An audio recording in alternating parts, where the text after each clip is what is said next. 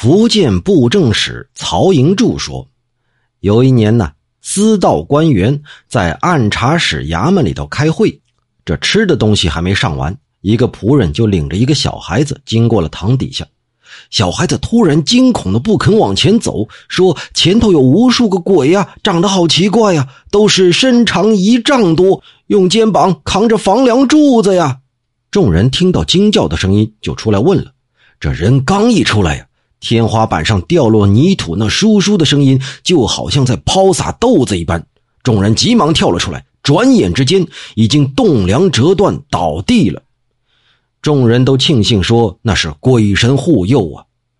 湖广总督定长当时担任巡抚，听说了这件事就叹息道：“哎，既然处处都有鬼神护佑，那自然处处都有鬼神在监视啊！”